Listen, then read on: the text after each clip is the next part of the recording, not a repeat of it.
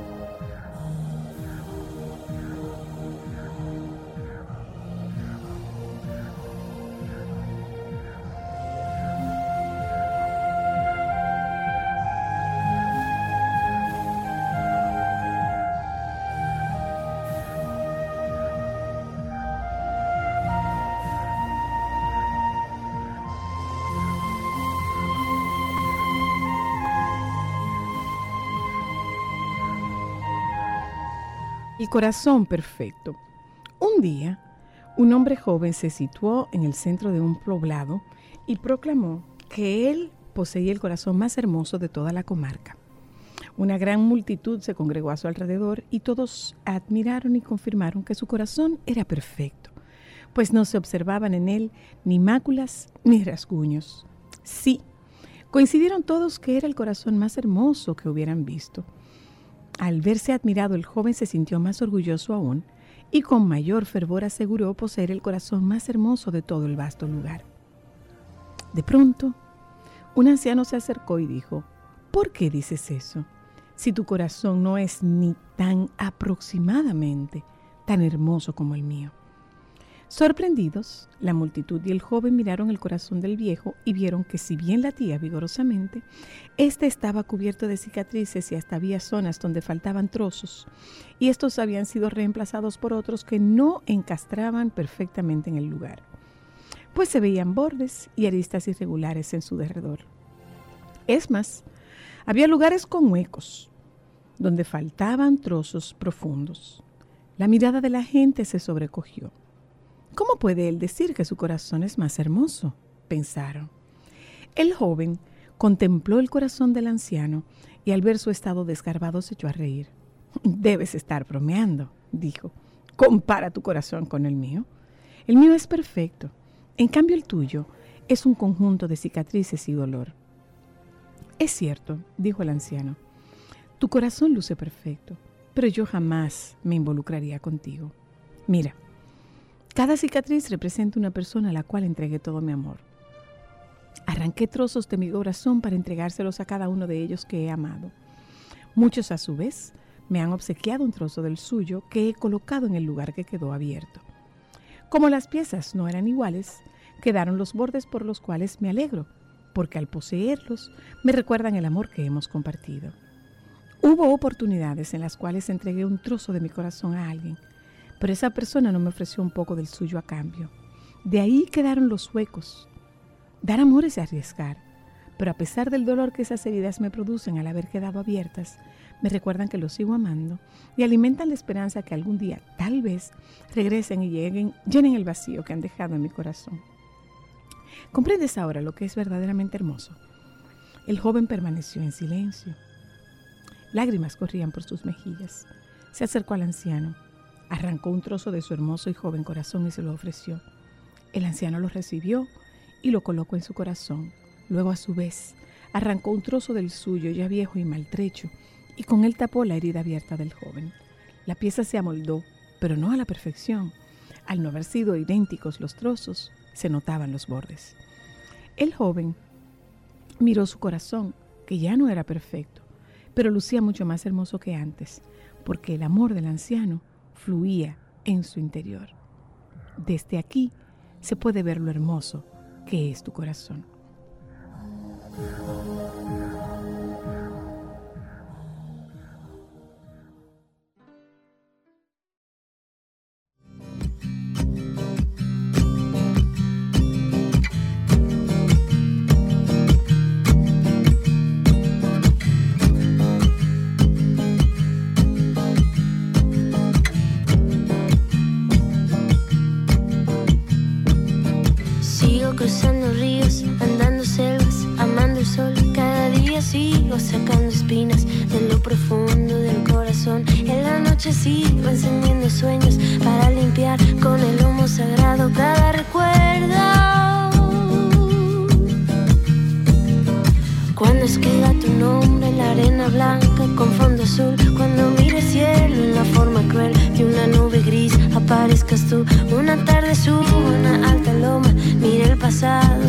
Que no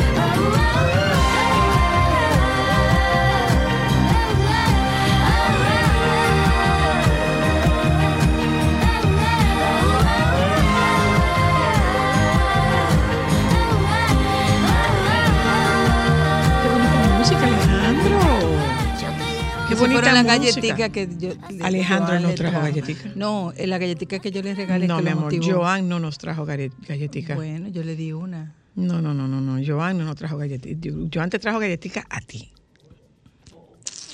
Te Mueren apure, de Joan. envidia. Ja, ja.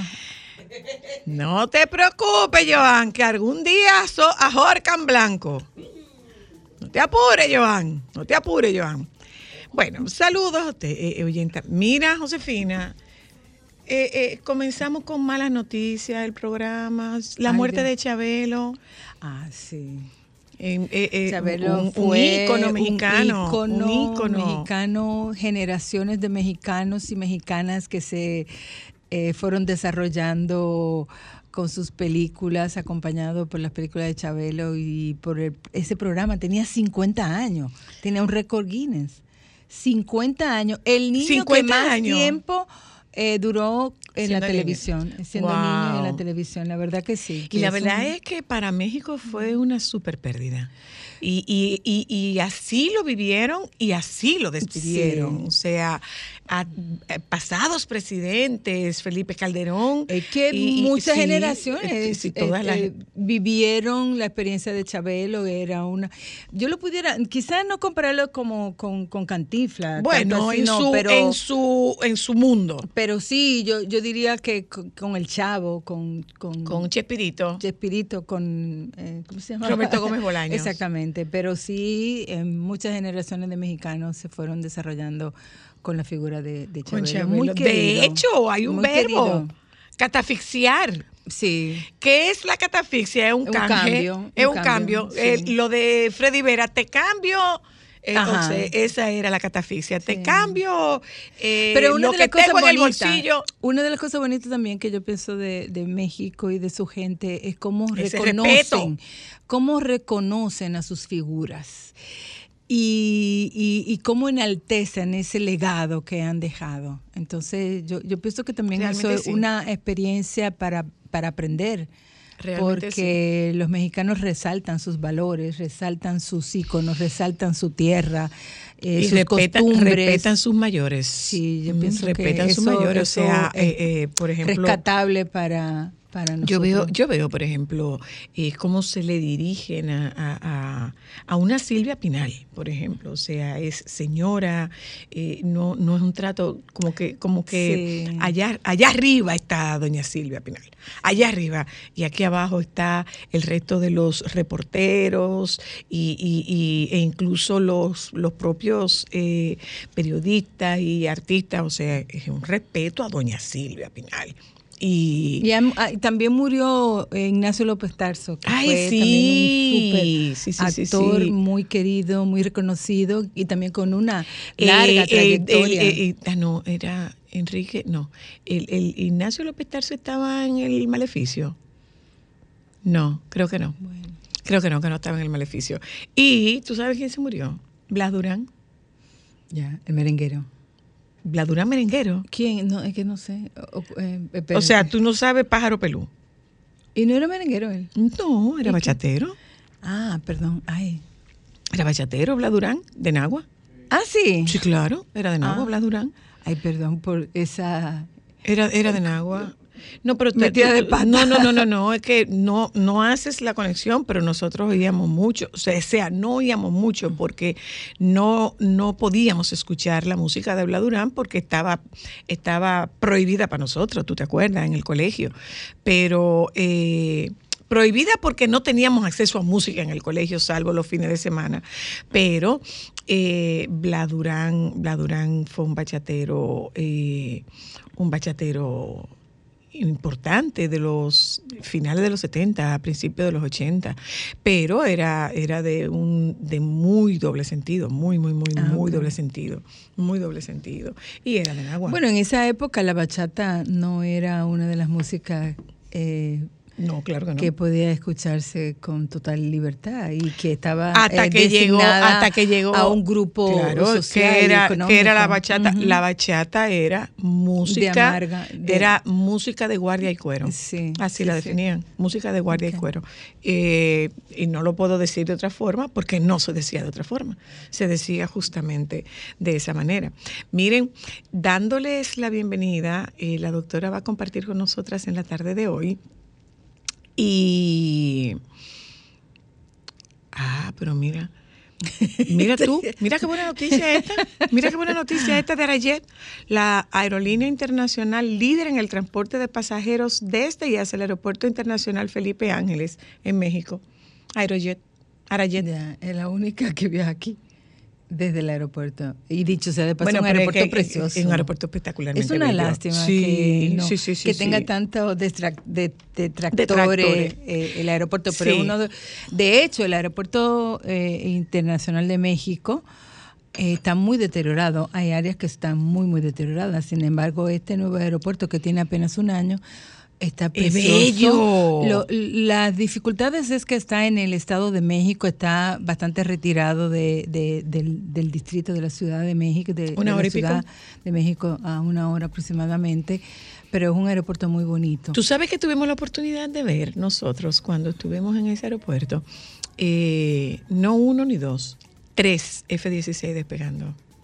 Sí, porque al lado del Pues aeropuerto está, en una base, está en una base aérea. al lado está el aeropuerto eh, del ejército mexicano, exactamente. Sí, y es un aeropuerto muy Muy bonito. Pues mira, eso es una buena noticia saber que Arayet es líder en el transporte de pasajeros eh, en ese Lo que se ha aeropuerto. comentado del aeropuerto es que los vuelos están retrasados porque muchas veces los procedimientos son muy lentos, pero es una, una muy buena opción.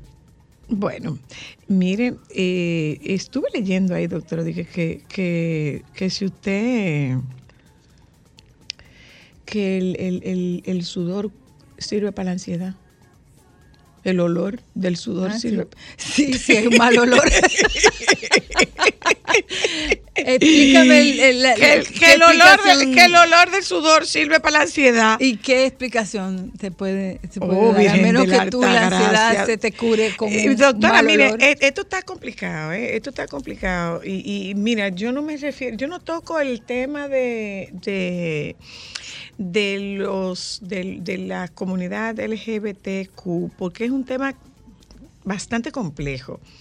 Pero estábamos viendo que en España, en este momento, tú sabes lo que están haciendo, que tú no necesitas de nada que no sea tú decir que tú quieres cambiarte de género. No necesitas más, ¿eh? Sí. Y te lo cambian. Entonces, ¿qué está ocurriendo? Que hombres que han agredido a mujeres como hombres eh, son transgénero y con un trámite administrativo entran a las cárceles como mujeres, a las cárceles de mujeres. Wow. A las cárceles de Esto no mujeres. ser, no Sí, puede ser. Bueno, pues así está ocurriendo. Y mira lo que ocurrió en el tema este de, de- del, del último del último ah, eh, tiroteo en, en una escuela en Fue una Estados chica, Unidos. Fue una mujer. Una, una joven de 22 años, ¿no? Que había Eh, estudiado ahí. Sí, pero transgénero también. Sí. Transgénero también. Ujú, ujú.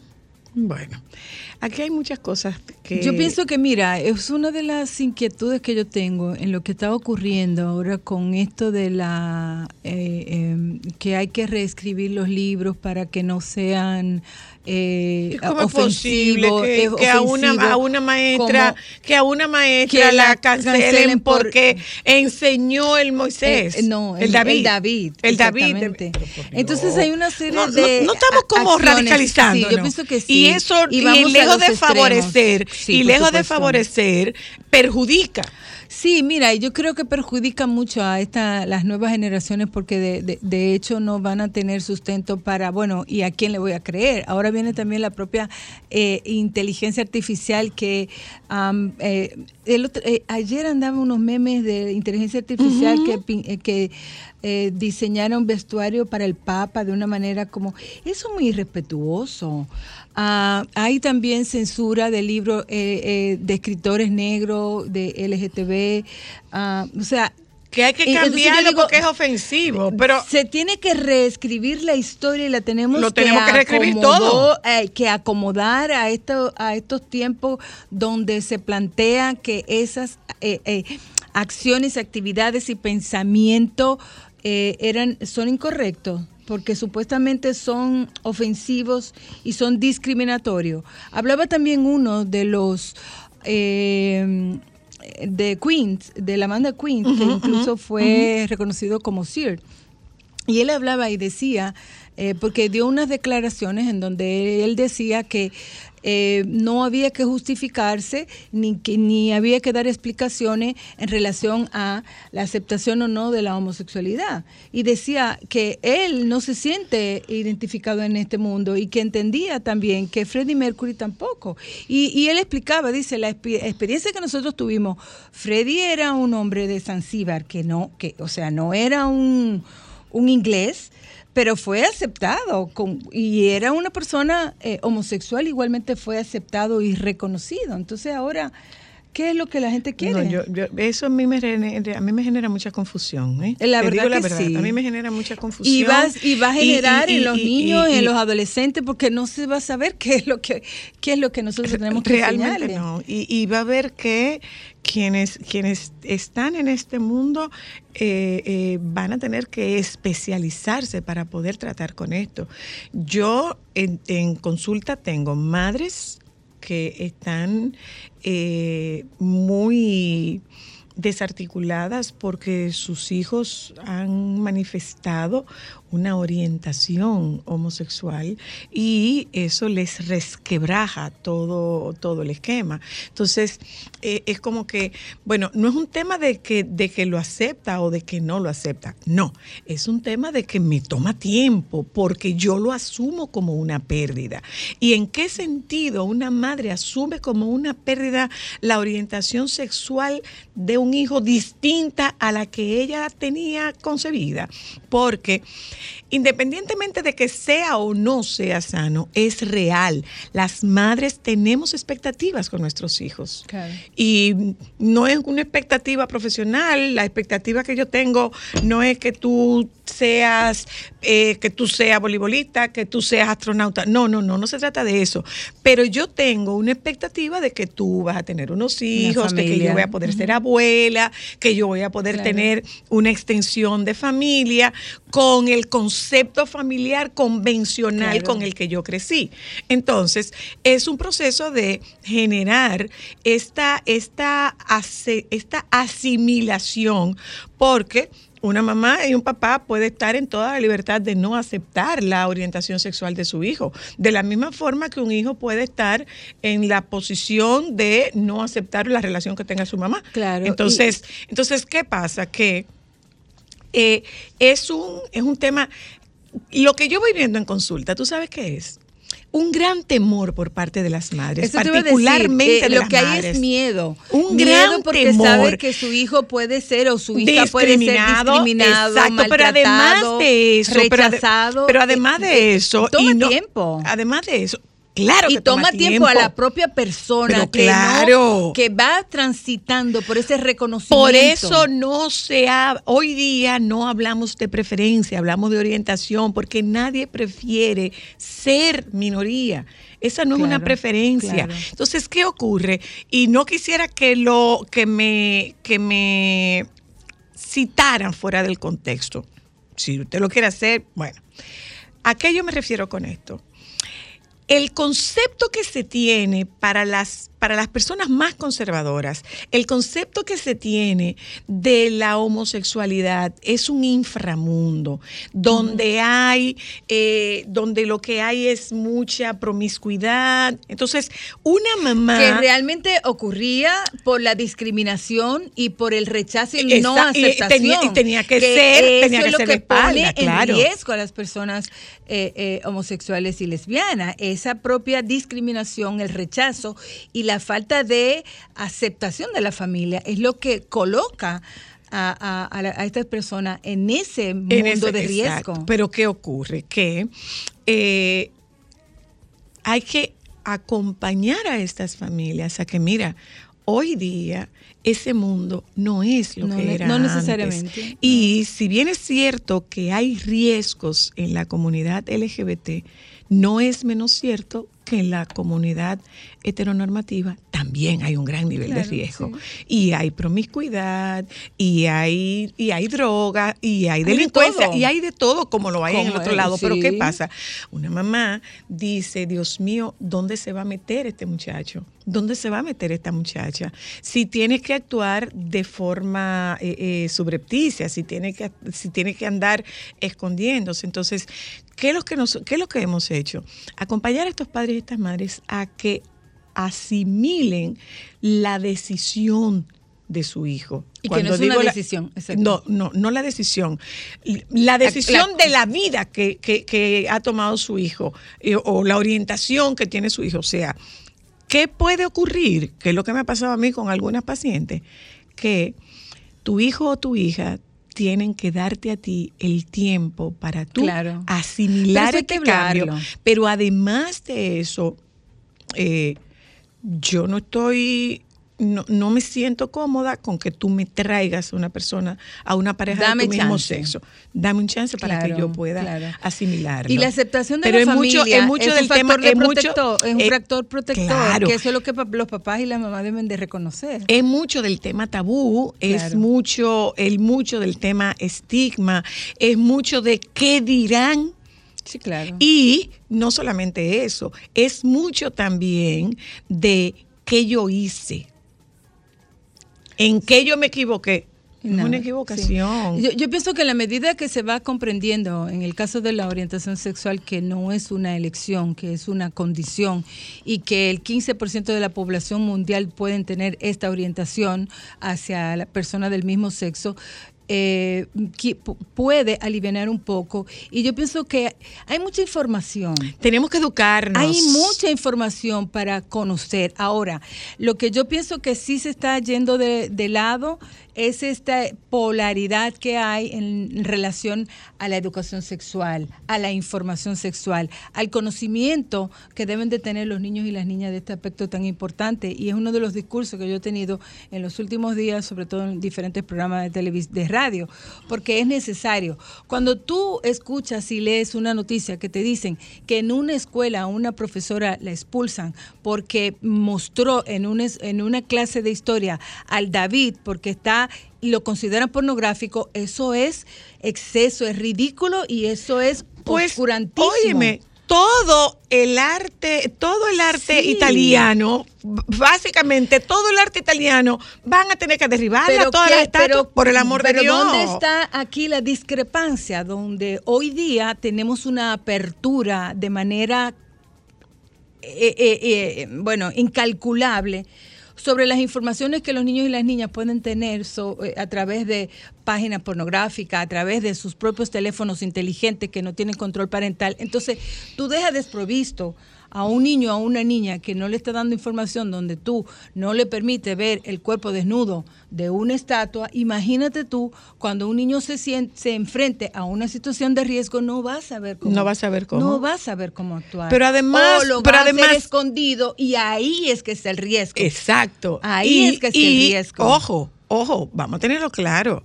Eh, los pederastas, que no son los mismos que los pedófilos, los pedófilos no actúan, los pedófilos consumen imagen, pero los pederastas son los que ejecutan la acción en contra de los niños.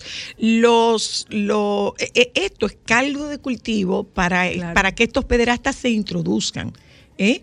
Para que estos pederastas Y que- se y que- y introduzcan. que lo están haciendo. Y ponen, pero por supuesto, porque están al acecho. Claro. Están al eh, acecho. y sobre todo con esta facilidad que tienen los muchachos y las muchachas con sus teléfonos inteligentes, vuelvo y repito, que es una alerta que se pero hace además, en diferentes pero además países. es una cosa, Josefina, es una cosa, Josefina, y nosotros tenemos que tener claro que no es verdad que nosotros estamos 24/7 pendientes de nuestros hijos. Nuestros hijos tienen una vida, tienen una vida que la desarrollan en un aula escolar, tienen una vida que la desarrollan en sus actividades extracurriculares, tienen una vida que desarrollan cuando los padres no están con ellos porque los padres están trabajando, porque los padres también tienen una vida. Entonces, no es cierto. ¿Dónde están los papás? Es que tampoco es verdad que su papá tuvieron pendiente de usted las 24 horas. No es posible. Y mucho menos ahora, No, pero porque los papás están muy distraídos también con sus Están propios problemas y sus Claro, propias están distraídos, Sí. pero ¿qué ocurre? Que por el otro lado, cuando hablamos de polarización, ¿tú sabes qué es lo que se nos queda del otro lado? Ah, que tú estás sobreprotegiendo a un muchacho. Y sobreproteger a un muchacho es la mejor manera de hacerle un daño permanente, Claro. porque no le permite desarrollar habilidades y recursos para subsistir. y áreas de, de- de- de su humanidad, porque la sexualidad es una parte intrínseca del ser humano. Entonces, el querer desconocerla, pues eso es lo que pone mucho más en riesgo. Eh, y, y más con todas las informaciones distorsionadas que existen. O sea, eh, la invitación es que quienes tienen que estar pendientes, quienes que tienen que dar la información a sus hijos, son los papás. Son los padres. Porque tú hablas que ciertamente no están 24/7, pero yo recuerdo mucho una vez que yo tuve en, un, en una capacitación con una am, sobre contenido televisivo para niños y niñas y, y los, era de un canal, de un, cano- un canal famoso de Estados Unidos que decía no, pero es la responsabilidad, porque decía, mira, ustedes ponen contenido que tienen eh, eh, acciones violentas, me dice, óyeme, es que nosotros ponemos quienes tienen que supervisar Claro. y tienen que Usted decidir tiene que supervisar lo, que, sus su hijo hijos van a consume. consumir. Pero también, pero también nos vamos, eh, también nos vamos a otro punto y es el siguiente. Yo tengo control porque vamos a recordar, hay mu- aquí hay, varios países que corren en paralelo. Eso, eso lo hemos dicho muchas veces. Yo en un- una mamá en un barrio, y esto a razón de, de una, de una expresión de una madre en Twitter hace varios meses, probablemente un par de años. Esta mamá decía, yo sé lo que mis hijos escuchan, pero mis hijos viven en un barrio. Y en mi casa esa música no se toca, pero en el barrio Claro. se toca. Pero tú tienes que Entonces saber. yo- sí, pero yo tengo que partir Claro, de esta de esa realidad. realidad, Tengo que partir de esta realidad. Entonces, ¿a dónde vamos? En lo vital que es el que, el que los padres se eduquen y que si no tienen la capacidad, bueno, pues mira, siéntate con tu hijo y dile a tu hijo, yo no sé No de qué sé se de trata, vamos a ver. Yo te digo, por ejemplo, que muchos de mis tabúes sexuales se rompieron con la participación de los profesionales aquí en Solo para Mujeres. Y tengo que admitir y reconocer que la educación sexual de mis hijas fue responsabilidad tuya, no fue responsabilidad mía. ¿Por qué? Porque yo tenía cualquier cantidad de tabú. Claro. Todo el tabú que se puede tener cuando a ti te educan en un colegio colegio católico de monjas. que te dicen que besarte es un pecado. No, o que si tú te que si secas con la toalla, que si te secas con la toalla de tu hermano, tú te embarazas. embarazada. Eh, O que eh, si tú te sientas, eh, que si tú te sientas un baño, en un baño, puedes salir entonces, embarazada. Entonces, eh, eh, los papás y las mamás tienen que, que entender que no pasa nada con que le diga a su hijo, no sé. Claro. No sé, o sea, las madres y los padres no estamos llamados a saberlo a todo. saberlo todo, pero están No. obligados a buscar información. Y yo pienso que también un aspecto muy importante que debemos de, de de indicar a los papás es ir desarrollando el pensamiento crítico de los hijos porque y de los niños y de las niñas, porque de esa manera también ellos van a ser mucho más selectivos. Lo que pasa es que es más decir, fácil tú llevarte, es más fácil tú guiar un muchacho que no tenga tú- pensamiento tú- crítico. Tú, decir, tú decirle, ok, vamos a escuchar esta canción de fulano de tal. ¿Qué te parece lo que ¿Qué dice esto? ¿Qué es lo que dice Bad Bunny que, eh, que todo lo disparate que dice, pero vamos a analizarlo? eh, ¿Qué, qué, qué- qué tú crees? Si eso es, es una posición adecuada. Entonces es necesario, eh, señores, los tiempos que vienen y los actuales están complejos Son más para demandantes, la ¿eh? crianza de los niños y de las niñas. Son los más papás tienen que estar Sí, sí, sí, sí, sí, sí, sí. Ojo Y, pelado. señores, miren, no pasa nada con que usted le diga a su hijo, yo no sé.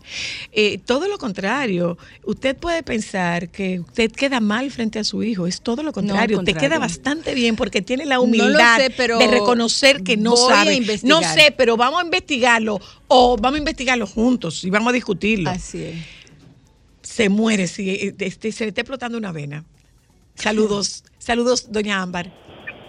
Hola, ¿cómo están? Yo estoy aquí eh, eh, experimentando ser oyente del carro y qué tema tan tan importante que ustedes están tocando y es una de las cosas que a mí más ansiedad me genera y más preocupación porque para mí que soy una mamá joven y veo cómo va a generar eh, evolucionando las cosas, las tecnologías y el bombardeo de los niños es mucho por muchas partes, por más que tú te quieras involucrar, por más que tú quieras estar presente, ustedes no se dan idea por la cantidad de formas diferentes que los niños están siendo bombardeados. En mi casa, por ejemplo, el, el- la televisión, el iPad, toda la tecnología tiene parental control, pero tú no sabes qué anuncio le puede salir a un niño que no necesariamente va acorde con el parental control que tú tienes. Es cierto. O sea, todo va demasiado rápido, demasiado evolucionado. Por ejemplo, el, el tema de las orientaciones sexuales y las preferencias sexuales, a mí me abruma mucho. Y yo me puedo pensar cómo yo voy a estar a la par con lo que mis hijos ven, con lo que ellos van a entender de la sexualidad, que es muy diferente a la que estoy viviendo yo o a la que aprendí yo. ¿Tú sabes cómo? Preguntándoles. Mira, Porque- soy la porque luna, muchas- te lo soy digo, la luna, mira. mira, no es tan fácil. A mí me tocó tener una conversación de Mateo de, de, de una pareja besándose. Y aunque yo soy muy abierta y muy cómoda, para mí fue chocante, como que, wow, porque yo estoy teniendo esta conversación con mi hijo de cinco años. Porque si Que no me la tienes tú, si no la tienes tú, si no la tienes tú, la va a tener otra gente. Pero ahí Entonces, hay un poco de tú prejuicio la puedes también. tener, tú la puedes tener, pero no es perjuicio. Pero en el fondo de tu cabeza tú dices, wow, yo no pensé que yo estaría teniendo esta conversación a los cinco. Es otra cosa, pero fíjate una Pensé cosa. que la tendría más Fíjate una cosa, a veces, a veces un niño dice una palabra y tú le dices, me ha pasado con Mateo, y yo le digo, ¿qué, ¿Qué significa, significa? eso? ¿Qué No tiene crees? la menor idea de lo que sí. significa. ¿Qué Sí. significa eso? Por ejemplo, algo tan simple como que hablando con Mateo, yo, yo he dicho, porque la encabeza, y él me dice, ¿qué es encabezar? Y le digo que va adelante. Ah, como el líder, exacto, como el líder. Entonces, No, y entonces, también- déjame saber qué connotación, qué, qué significado tú crees que tiene esa palabra. Y eso se aplica mucho Yo lo también. que siento es, eh, y perdóname que le interrumpa, No, que adelante. es algo que yo he aprendido de, de la crianza. Si hay una cosa que para mí como mamá joven es totalmente certero y real, es que hay que desaprender para aprender de manera constante. Así es. Lo que yo creo que es válido hoy, mañana puede que no sea válido. Es así, hay que Y actualizarse. totalmente, yo creo que uno tiene que buscar herramientas para uno poder procesar a la altura de cómo están pasando las cosas. Claro. Es así. Y, y Bueno, buscar pues, información validada, porque también es otra cosa. Ahora todo el mundo da opinión, todo el mundo da consejos, todo el mundo eh, da recomendaciones y muchas veces esas recomendaciones es desde, la- desde la propia experiencia, pero no están fundamentadas. Y yo digo que eh, ciertamente que es un desafío criar hoy, hoy día por todas las situaciones y condiciones que se están dando, pero nunca antes había tanta información eh, relacionada con que los en relación a lo que los niños y las niñas necesitan para tener un desarrollo pleno y armónico, que no solamente es buenos cuidados, alimentación, salud, pero también es darle información para que, irlos preparando para este tiempo de cambio. Entonces eso es necesario, por eso eh, planteamos aquí que los papás hoy día tienen que tener una apertura a lo que se está viviendo y poder dar informaciones que sean certeras y que sean eh, validadas para que sus hijos puedan transitar por esta época que se plantea de alguna manera compleja. Muy, muy, muy Yo lo que sí quisiera. Gracias, doña Ámbar. Diga usted. Ay, una última cosa que a mí sí me gustaría, que así como se visualiza muchos muchas cosas con el tema de preferencias sexuales y de identidad. De orientación, también- más que preferencia, De orientación, orientación. perdón, o de, de orientación. Que así también fuera igual de fácil encontrar que un niño pueda ver una persona, por ejemplo, yo no he visto un programa que les enseñe, por ejemplo, lenguaje de señas o inclusividad con niños neurodiversos. O sea, yo creo que también deberíamos subir a la palestra, también dar a conocer ahí que los niños tengan contacto con esas otras realidades, que a veces son muy minimizadas. Necesidades Claro. tenemos muchas. Muchas Sí. gracias, Ámbar. Muchas gracias. Eh, gente, vámonos un momento a publicidad. Eh, a lo largo del programa, si quieren, tocamos un poco de estos temas.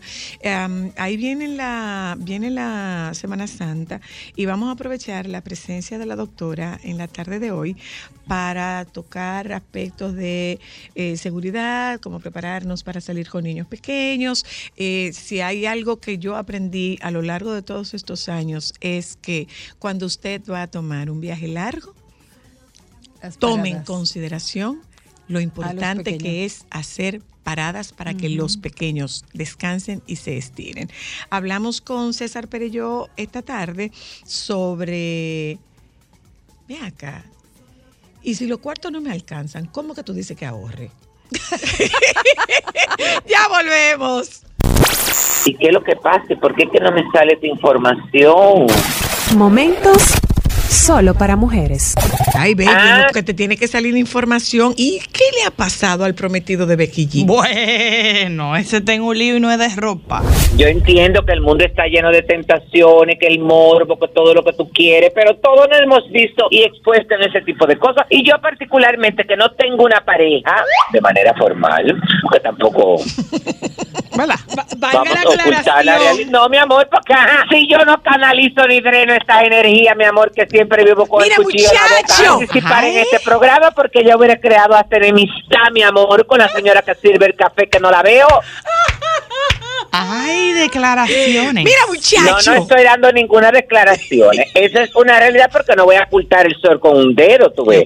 No voy a, tampoco me voy a vender, mi amor, como si fuera Fray Antón de Montesino. Quiero hacerte una pregunta. Francisco Antón de Montesino. ¿Significa esto que volviste al mundo? Porque antes tú no tenías trabajo de cuerpo. Volviste. Constante.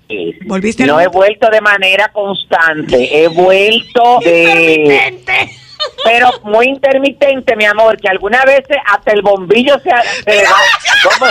Yo Hasta pensé que tú te estabas guardando amor, para la se señora quema y Luna me doy cuenta que hay que ¿Cómo fue, baby? cambiarlo. ¿Cómo fue, baby? Que el Que- bombillo. ah, que hasta el bombillo se quema y se me olvida que hay que cambiarlo. Momentos solo para mujeres. Déjame cambiar tus días y llenarlos de alegría. Solo para mujeres.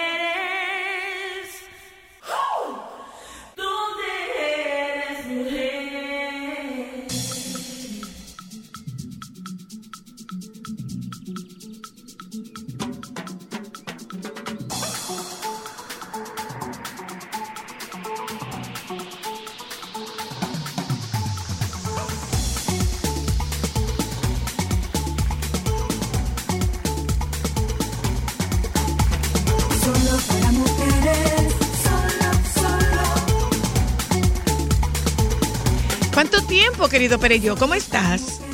Hola, hola, hola, ¿cómo están ustedes? Yo muy bien por aquí, gracias yo no a sé. Dios. Debe ser que cuando yo te oigo saliendo de, de la consulta, que yo te oigo en el mismo golpe, me da la, me da la impresión como de que, de que tú estás yendo a solo para mujeres, porque yo creo que hace mucho tiempo que tú no vienes.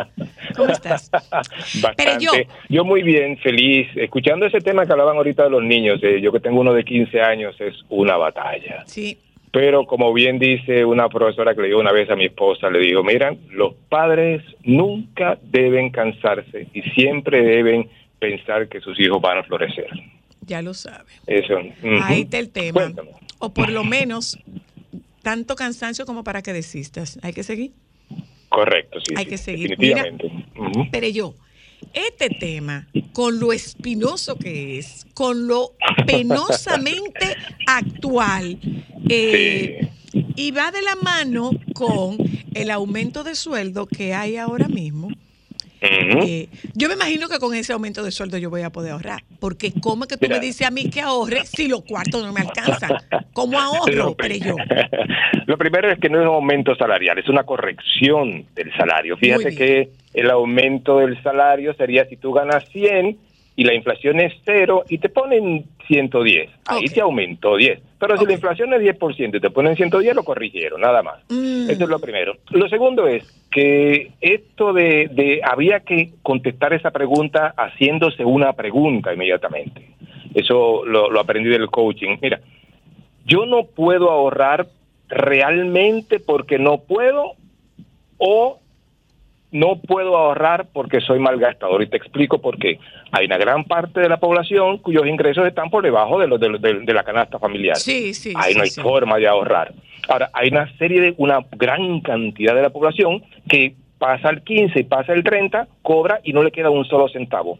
Pero si hiciera un presupuesto, si pusiera las cosas en blanco y negro y determinara exactamente dónde están los excesos, aunque no le están sobrando, ¿eh? Ellos podrían hacer los ajustes necesarios para poder ahorrar. Ahora bien, en el caso anterior, en el caso de la gente que no puede ahorrar, fíjate que en finanzas personales no hay milagros, ¿verdad? Esto es esto es dinero, dinero que se uno tú tienes un dólar y- o tienes un peso, eso eso no es milagro. En ese caso, lo que hay que no es ser más no, no, por eso es que yo le digo a la gente, señores, no se dejen llevar a esta gente que reproduce el dinero tan tan fácilmente que porque que no hay, no hay milagro. Esto es bastante simple. En este caso, de ellos y de todos nosotros, y, y tú, yo y, y- y nuestra generación sabe mucho de eso, oye, nosotros tenemos que salir a buscarnos a la calle con el cuchillo en la boca. Ya lo saben. Porque nadie nadie nos va a llevar. Dice, no, Soledad está bien, el que No. está bien es Pereyó, el que está bien es Fulano. Sí, yo no estoy mal económicamente, ¿no? Yo tengo mis cosas cubiertas y tal vez un poquito más, pero yo me levanto bien temprano, siempre trato de producir, trato de no sobreendeudarme, que eso es donde se le está yendo el dinero a la gente con todos estos intereses que están pagando, y ahí entonces me da probablemente la oportunidad de ahorrar. Es decir, no hay milagros, señores. Nadie, ni el gobierno, ni tu familia, ni, ni, las, ni las personas que te aman. A propósito de, de todo esto de lo financiero que está hablando en la relación hoy día, en los últimos momentos, ¿verdad? Ni las personas que te aman incluso a veces quieren ayudarte y no pueden. Es de ti que tiene que venir la disciplina, la voluntad, el trabajo y sencillamente pararte y decirte, ok, yo no puedo seguir viviendo así, no puedo seguir así y tengo que estar más para adelante y para eso necesito organizarme. Mm, es- yo creo que esa es la gran es la gran disyuntiva y me parece que es una palabra que se teme mucho eh, organizarme pero es, que, Sí. es que yo he hecho de todo ya yo le abrí otro hoyo al cinturón y ya me apreté más el cinturón, pero todavía sigo sin llegar. Entonces, vamos a ver, pero yo, ¿habrá siempre por dónde recortar? Eh, no, no, no, claro que no. Ok. Claro que no llega un punto en, en que tú no, en que tú no puedes. Y más, y yo soy partidario de eso, porque sí, acuérdate que hay gente que te dice, mira, ese café que tú te bebes, si lo multiplica por 12, por, por 30, por 12, por 10 años, son tantos miles de pesos. Si lo inviertes, te da tanto. No, no, no juegue con mi café, por favor. ¿No mi juegue? café me lo quiero beber con mi café. ¿Cómo fue? No, ¿Cómo no. fue? ¿Cómo fue? Pero yo, no. Juegue con mi café, no, no, no, no, espérate un segundo. Yo, yo tengo que vivir, yo no puedo vivir en la miseria, creo que lo he dicho varias veces aquí, siempre Sí. lo digo, no puedo vivir en la miseria por temor a la pobreza. Yo me quiero organizar y me voy a organizar, pero hay ciertas cosas que yo no quiero ceder en la vida, que no quiero ceder. Por eso yo, cuando les recomiendo a la gente que haga un fondo para emergencias, no se lo recomiendo a seis meses ni a un año, lo puedo recomendar hasta dos o tres años. ¿Para qué? Para que tenga el dinero suficiente para hacer ese fondo para emergencia y se organice, claro está, y tenga el dinero suficiente para beberse su café, como en el caso mío, que me encanta el café. ¿Tú ves? Entonces, organizarse es, es da- ¿cómo decirte? Organizarse es algo que la gente le teme porque lo limita en ciertas cosas. Tú estás bastante claro que ese viaje de vacaciones, ahora la gente que está yendo a Colombia muchísimo, hasta yo quiero ir a Colombia, ¿verdad? Ese viaje, tú no tienes que hacerlo ahora fiado. Tú puedes hacerlo el año que viene ahorrado y te, y te Claro. economizas el- el- los intereses y todas esas cosas. ¿ves? Es a eso lo que la gente le tiene miedo. Ahora, tú lo dices bastante claro. Mire, hay un punto en que ya no se puede más, no, en que no, no, no puedo cortar. En ese caso, tenemos que producir más. Y volvemos al origen. Nadie nos va a ayudar. Somos nosotros que tenemos que salir de esto. Ok, ¿cómo produzco más? Porque hay una realidad, o sea, yo tengo, eh, yo tengo un aumento de los intereses y yo estoy pagando Ujú. préstamo, eh, Sí. yo tengo un aumento en el costo de la vida, eh, yo tengo un aumento en, en mis gastos fijos, pero yo tengo el mismo salario. Entonces, ¿cómo le hago? Mira, en este caso, lo más importante, yo siempre recomiendo que tengamos un plan B de generación de ingresos.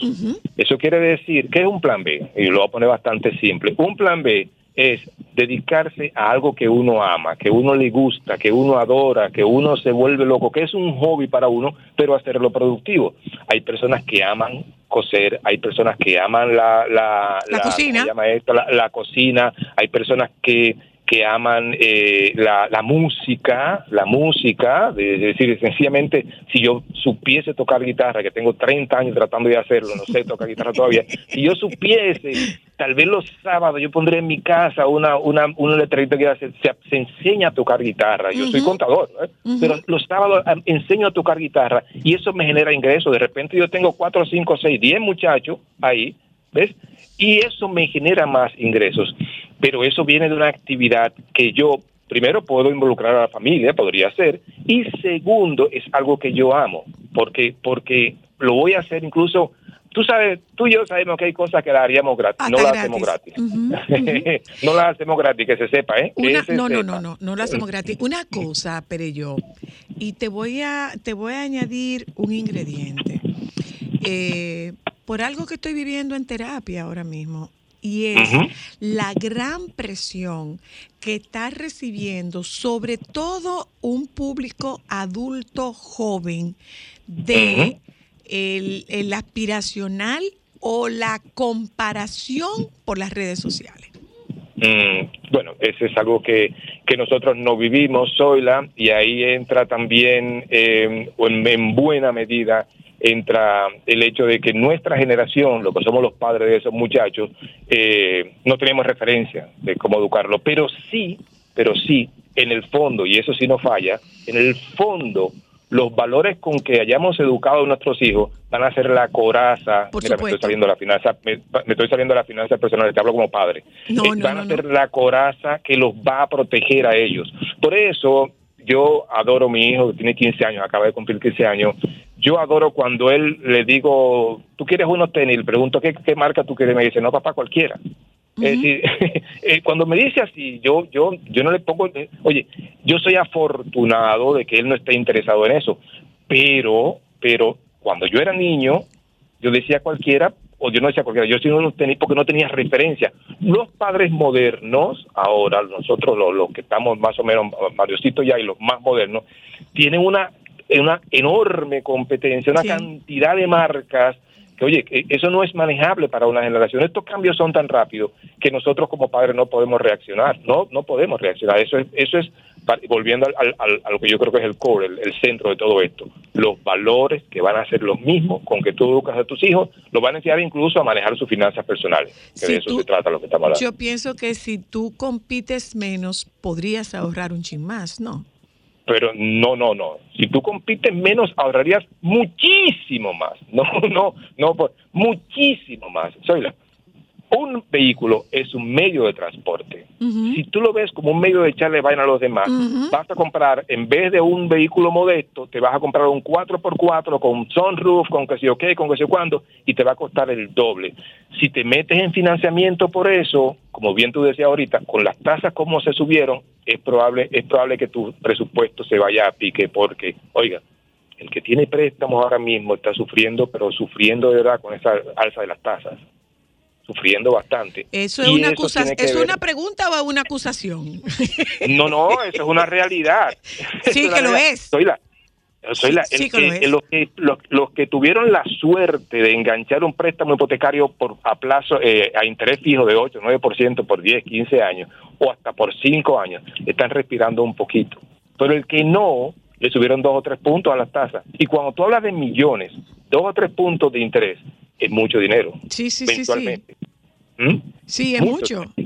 Es mucho. Sí. Y, y, y hay Pero una- no es una acusación, es una realidad. hay, hay una cosa, eh, Perello, que nosotros estamos siendo víctimas de una gran presión y no son necesariamente los hijos. Eso está ocurriendo también con papás que entran en una competencia y está ocurriendo a todos los niveles. O sea, la- la- las redes sociales, particularmente Instagram, nos está presentando una realidad tan filtrada como filtrados son los perfiles de quienes publican estas fotos. Sí, ajá, Entonces yo te estoy sí. enseñando, yo te estoy enseñando a ti la parte que a mí me interesa que tú veas. No necesariamente yo te estoy presentando el conjunto completo, porque a mí no me interesa, a mí no, te a mí no me interesa presentarte mi lado feo.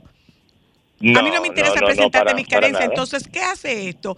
Que genera una avalancha de, de competición que lleva a un jefe de cabe- a un cabeza de familia o a un individuo como tal a desequilibrarse y desajustarse y frustrarse porque los cuartos no le dan. Pero vamos a ver, Sí. hay, una, y hay una realidad insoslayable y la realidad es que todo está más caro. Entonces, eh, o produzco más o bajo los costos o bajo los gastos. hasta donde pueda, claro está, como tú bien te lo dices, porque a veces para, para tú eh, aflojar un poquito la, la presión, tú te metes en un eh, y le compras al muchacho unos tenis que sean más o menos, porque si no te lo acaban en el colegio. Te lo acaban. Entonces, es, es una generación que, que estamos atravesando realmente con esto las redes sociales y la y, y lo falsa que puede ser la vida que presentan, los, los- sobre todo los, los, los famosos, eh, como llaman influencers hoy día, lo falsa que es esa vida, eh, presiona demasiado a uno y de nuevo, al, al, al fondo otra vez, los valores del principio, de bien chiquitico para que para que podamos sobrevivir, porque si no, Mira, si no mira, nuestras finanzas se ven afectadas. pero yo, eh, eh, desde, el, desde el punto de vista de finanzas, hay, hay algo que yo veo desde el punto de vista emocional y es el yo debería, y me explico. Parecería ser que hay una relación inviolable entre la edad y lo que tú deberías tener, a esa edad. Ajá. Entonces, Eh, eh, a esta mira. edad yo debería tener una casa, a esta edad yo debería tener un trabajo, a esta edad yo debería tener una maestría, a esta edad yo debería estar casada con unos hijos, mis hijos en una escuela, a esta edad yo debería. Eso me imagino que debe ser terrible desde el punto de vista económico y financiero. Eso depende si tú tienes esa filosofía de vida, Zoila. Hay quienes dicen que si tú dejas un centavo de herencia, oye esto, si tú dejas un centavo de herencia, viviste tu vida mal. ¿Qué, qué hacemos nosotros regularmente? Y ese es un punto de vista, lo estoy poniendo aquí. ¿Qué hacemos nosotros regularmente? Acumulamos patrimonio para dejar a nuestros hijos, a nuestras esposas, cuando, cuando los hombres morimos más temprano o viceversa, ¿verdad? Para dejar a los que nos, a los que nos, a los que se quedan cuando nos vayamos. Pero Eso hay es lo que hacemos.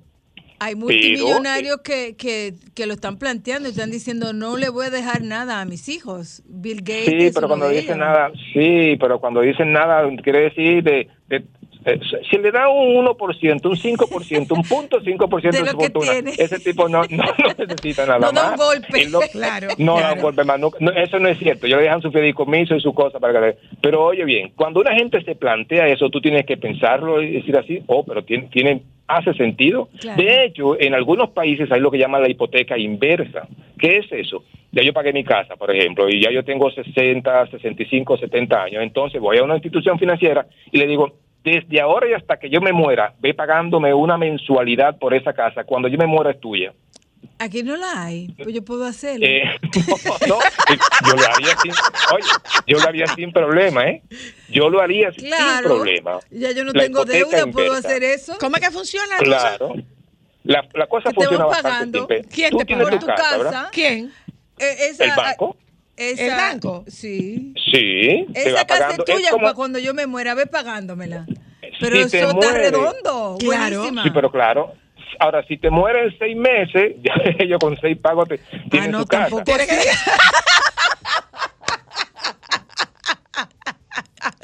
En resumen, pero yo, sí, sí es posible ahorrar. Lo que pasa es que aparentemente tendremos que ser insistentes en el tema de la disciplina. Y, y otra cosa, eh, pero yo, Las tarjetas matan, los préstamos pero, matan. pero, espera, espera, espera. Otra cosa es eh, los plazos. O sea, yo quiero comprarme un anillo, bien, pero yo me puedo comprar ese anillo en dos meses, en seis meses, en ocho meses, en diez meses. Y puedo extender un poco más ese... ese Gratificación, la puedo posponer. Claro, lo que pasa es que yo las, las gratificaciones, y me, me corriges más tú, eh, eh, eh, eh, pero yo, las gratificaciones no tienen que ser inmediatas. Claro. Si yo no tengo que desvestir un santo para vestir otro, o sí. Porque eh, yo soy, yo soy, so- so- solo soy contador y de conducta tú sabes bastante bien que es así. Oye, si nos gratificamos al instante, tenemos que pagar un precio para eso. Claro, para eso. alto. Ya lo ¿ok? sabes. Y, y no todos podemos pagar ese precio. No todos podemos pagar ese precio. Las, mira, los principales problemas que tiene las- el, el mundo ahora mismo, y nosotros no salimos de eso, nosotros estamos en, es- en esos primeros lugares, es sobreendeudamiento. Pero sobreendeudamiento por deudas malas. Las deudas buenas y las deudas malas son diferentes. Eso es gente viajando constantemente, eso es gente reventando las tarjetas de crédito, eso es gente en las plazas que se mantienen full. Yo que soy como, como lo dicen, molero, me gustan mucho los malls, ¿eh? yo veo constantemente, constantemente las, las, las tiendas full. Ya lo sabe. Decir, y los restaurantes.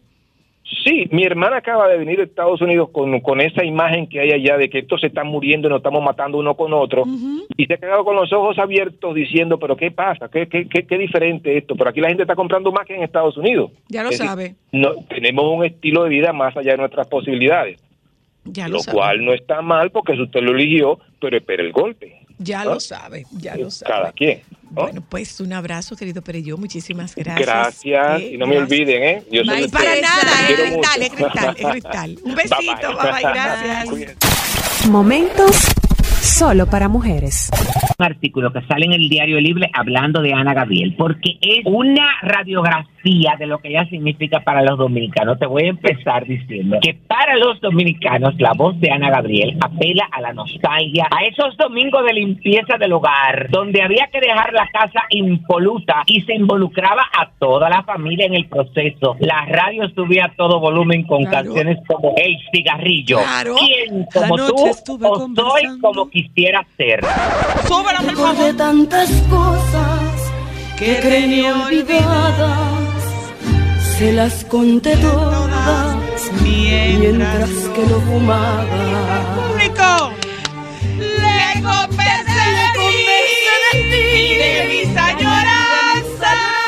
Le conté de tus secos y de mis esperanzas. Mi amor, mucho. Dime, baby. Dime, baby, por favor. Se Ana quedar en un mulo, hacerle así, mira. Dime, baby, cuéntame. No, yo estoy en shock. Yo estoy De aquello que vivimos. Ustedes pueden hacer un show, las lunas hacen homenaje a Ana Gabriel. Ellas no, yo no, yo no, yo no llego tan lejos, en baby. Nicaragua. Se ahogó el éxito, se llama en el concurso. Momentos solo para mujeres.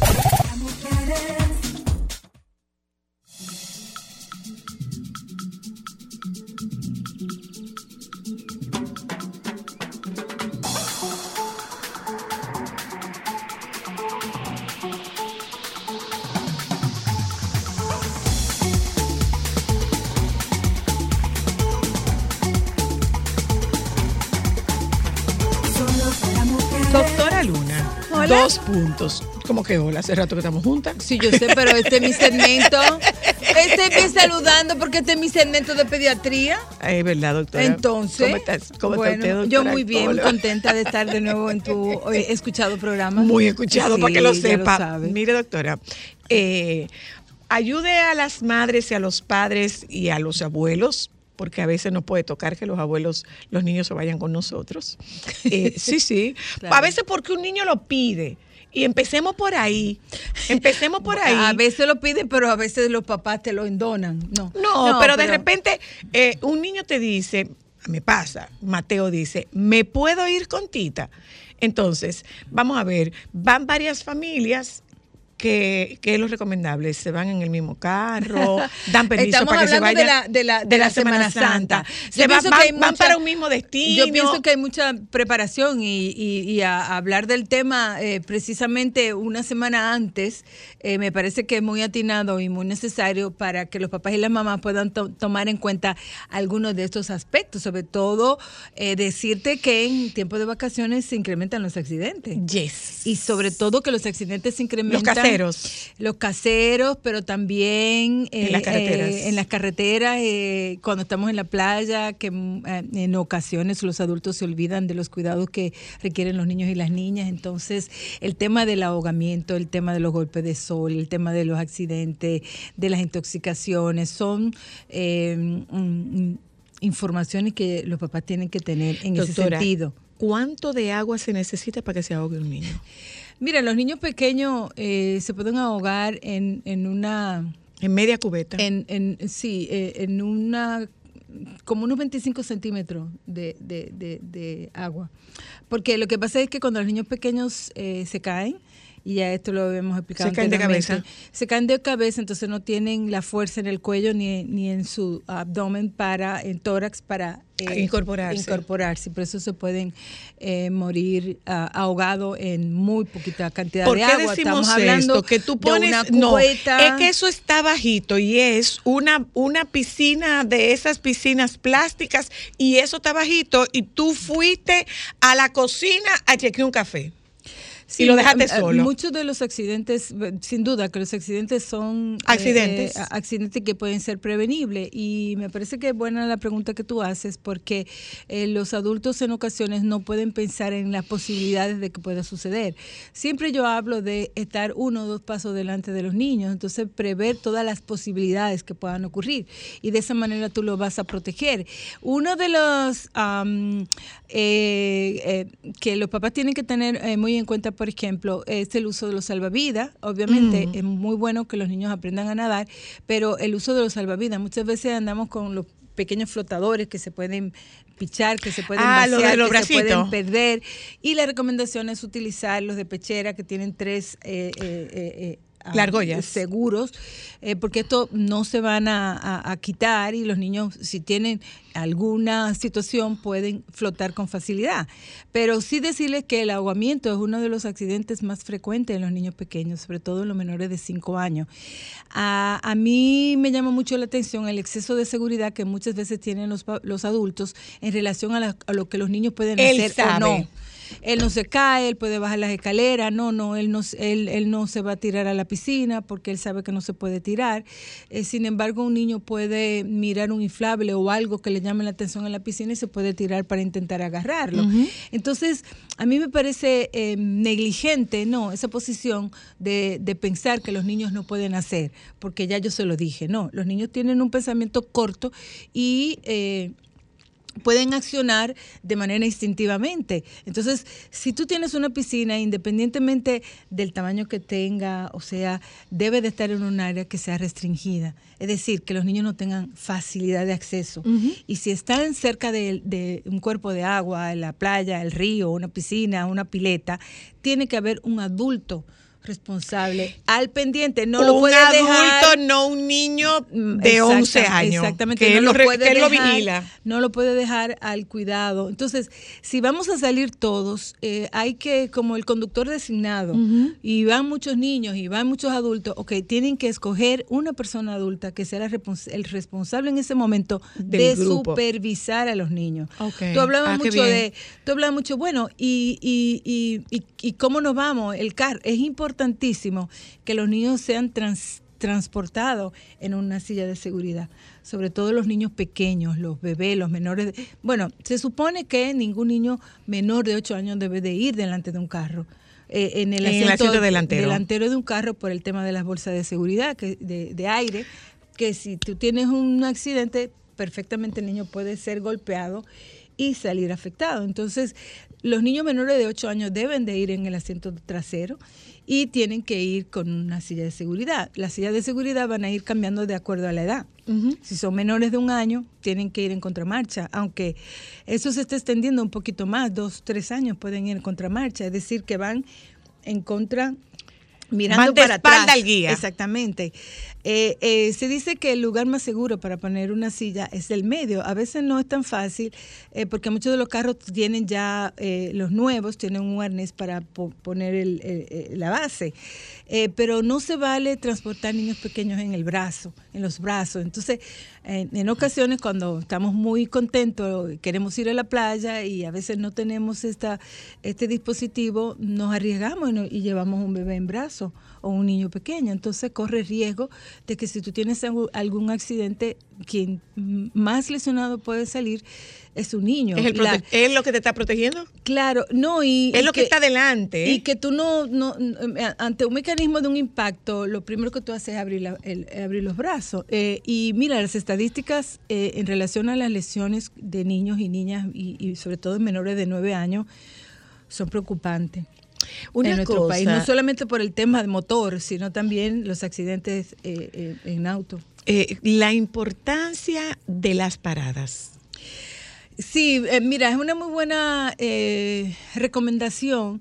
Eh, el- las vacaciones comienzan desde el momento en que tú inicias el, el recorrido. A veces los papás, nos tocó a nosotros, mi papá decía, no me paro. Y No. nosotros teníamos que ir ahí cinco horas en el carro callado y tranquilo y no se paraba. Sin embargo, la recomendación, y esto es para todo, eh, cada dos horas más o menos tú hacer una parada para desentumir, para eh, te paras en un lugar para ir al baño, eh, pero también hacer integral el, el- el recorrido ah, para llegar a tu lugar final como parte de las vacaciones y hacerlo eh, divertido. Divertido. Entonces, eh, a veces eh, vamos en el, en el carro y todo el mundo está como estresado, los niños están molestos, están cansados, y es importante reconocer que los niños se cansan, se aburren eh, en una misma posición, a menos que tú no los integre al viaje, ir cantando, ir haciendo adivinanza, o que ellos incluso puedan llevar sus propios eh, juegos. No es recomendable que tú le des un, un iPad a un niño que va a un viaje por carretera, porque le está quitando también la posibilidad de que ellos puedan ir ve- ver el paisaje, lo Claro, que está pasando. jugar con las con las sí, nubes. entonces hay muchísimas formas de hacer este viaje lo más placentero posible. Y yo pienso que esa debe de ser la idea de todos los papás y las mamás y la familia que van a salir la próxima semana de, de vacaciones de Semana Santa, pues que esto eh, sea unas vacaciones que sean la más divertida. El cambio de, de rutina de los niños, eso lo puede eh, poner un poco inquieto y, molesto. Entonces, en los niños pequeños es recomendable mantener su propia, la- las rutinas que siempre han tenido. Me refiero a los niños de bebés, quizás de un año, de dos años, eh, los periodos de comida, los periodos de sueño. Recomendábamos también que los bebés eh, tú pudieras tener una un, un corral. Un corral que, que, que él conozca y entonces eso eh, eh, Que él lo conozca. Sí, pueda eh, ponerlo a dormir y entonces el niño no va a extrañar mucho el cambio. Eh, a veces los adultos queremos que los niños se acostumbren eh, a, a cambio de rutina y no tan fácilmente lo hacen. Entonces, eh, yo pienso que es momento también para ir diciendo qué vamos a hacer, a dónde vamos a ir, con qué te vas a encontrar, y entonces que los niños vayan como... un Ay, poco pero ¿y eso no lo acelera? pero yo no entiendo. Si tú le planteas a un niño y le dices, claro, los niños son de, de, De una de vez. un momento, pero yo pienso que el que tú lo vayas involucrando también va a hacer que ellos puedan disfrutar y no que lo lleve de pronto de una manera inmediata. A mí me Mm, gusta que los niños puedan eh, for- eh, formar parte de que de, De los estos preparativos. exactamente. Y bueno, ¿y qué traje de baño vas a llevar? Por decir algo, si vas a la playa. Pero igualmente hay algunos papás que tienen la posibilidad de salir eh, eh, a otros países. Entonces, eh, es importante que los niños estén integrados y sepan, ok, mira, vamos a ir, vamos a ir a París, Ay. la ciudad luz. Y entonces te vas a encontrar en París tal y tal cosa. Y bueno, eso también va eh, desarrollando mucho la creatividad. A veces subestimamos mucho a los niños y porque ellos Ya no se saben. exciten eh, y se apresuren y te estén preguntando, ¿y cuándo que nos vamos? Y, y ella, no, no importa. Tú le puedes poner una, un- un- una relación. Por ejemplo, bueno, cuando salgas de vacaciones, cuando se termine la escuela, pues nos vamos dentro de dos días. Y aunque te vaya preguntando, pero bueno, le, Ay, le vas pero enseñando. Jesús, es que ese, ese, esa, esa adrenalina en esos cuerpitos. Pero tú no sabes lo rico que es. Y tú no Para. te acuerdas. tú no te acuerdas cuando nosotros decíamos, señor, cuando estábamos chiquitos, que los viajes de, de Nagua aquí Eran era- interminables. Era como Cinco ir a seis Nueva días. York. Cinco o seis días. Como ir a Nueva York y nosotros estábamos Sí. eh, excitada, ansiosa, contenta porque Así íbamos es. a ir. Pero eso es parte del, del, del Una cosa, Josefina, una cosa, Josefina, la exposición al sol, la Claro. hidratación, las comidas, las alergias, o sea, eh, es, es importante que usted sepa dónde usted está. Si usted está, eh, eh, donde quiera que usted vaya, me parece que es atinado que usted ubique un hospital. Por lo que pudiera, no pasa nada, perfecto, no pasa. Pero por llevar, tu, pudiera botiquín, pasar. llevar su botiquín, cuando andas con un niño pequeño, llevar tu botiquín, llevar los medicamentos que tu hi- hijo utilice, tener el Quizá- teléfono de una de tu no- médico. o Quizá no es el momento para experimentar con comidas. no hacer cambios exactamente eh, y, y- y priorizar a los niños, porque a veces no, no necesariamente lo priorizamos en cuanto a los planes que nosotros hacemos. Podemos llevarlo a un lugar que no necesariamente ellos se sientan cómodos. Entonces, si tú llevas a un, un niño a un lugar desconocido para él, pero a la vez eh, aburridísimo, pues obviamente que vas a tener un niño que va a estar molesto. Eh, las picaduras de insectos son también muy muy frecuentes, el tema de los mosquitos, de los mim, de los De malles. de los malles, entonces llevar cremitas para, para esto. Eh, es muy importante que no exponer a los niños al sol eh, en las horas pico. Me refiero entre las 10 y las 2 de Tres la, de la tarde, tarde. o 3 de la tarde, exactamente. Es bueno que los niños estén cubiertos, que tengan gorrito, pues eh, preferiblemente que tengan anteojos. Ah, pero que no se dejan. De sol. Ellos se van acostumbrando. ¿Tú no te acuerdas de Mateo, lo feliz que era con todo su aditamento? Sigue siendo. Los niños se van acostumbrando. Ujú. cuando tú enseñas a un niño a utilizar eso, ok, eh, y a explicarle, porque mira, yo siempre me quejo, es que le quitamos esa posibilidad de que los niños puedan comprender. Y si tú le das una explicación, mira, el sol te puede quemar, te puede lastimar, tienes que bañarte de esta y esta forma, entonces ellos lo van entendiendo y la, la costumbre hace ley, como dicen. Entonces, si tú acostumbras cuando llevas al niño a la playa, eh, mantener ese, eso- esa restricción en lo que tiene que ver con, con el horario, la exposición, eh, la colocación eh, también frecuente de los protectores solares que deben de ser para niños y eh, no se recomienda que los niños menores de seis meses eh, se expongan al sol. Mm. Porque el efecto es acumulable, eh, los efectos del sol, pero también la piel de los bebés es muy, muy sensible y se pueden, eh, se pueden quemar. Entonces, con mucha facilidad. Imagínate un bebé con una quemadura solar. Ay, Debe ser pobrecito, muy incómodo. pobrecito. Entonces, Mire, doctora, y antes de irnos, cuidado con los tragos.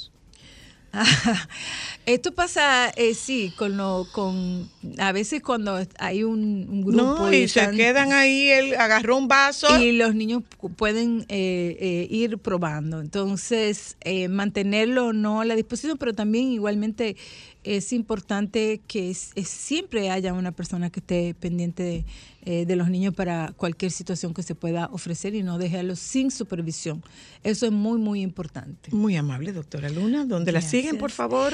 Eh, sigan nuestras redes de Criar Latam. Ahí nosotros estamos compartiendo recomendaciones para los padres. También estamos ofreciendo nuestros servicios de asesoría de salud y, eh, y los cursos también para preparándote para ser papá y para mamá. Ahí vamos a hablar cursos sobre cuidado del recién nacido, lactancia materna, sueño infantil, vacunas, desarrollo infantil. O sea, toda una gama de eh, cursos eh, que estamos ofreciendo para los papás, justamente para que ellos puedan tener informaciones con eh, evidencia científica, validado científicamente y a partir de, la, de, de lo que recomiendan las eh, instituciones mundiales de eh, pediatría y de cuidado infantil. Muchísimas gracias, doctora Luna.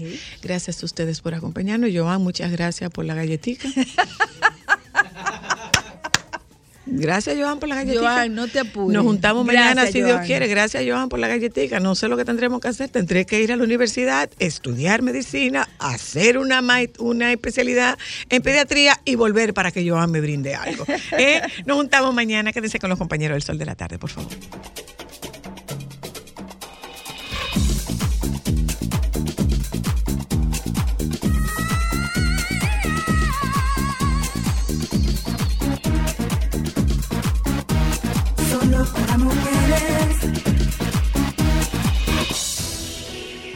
Sol 106.5, la más interactiva.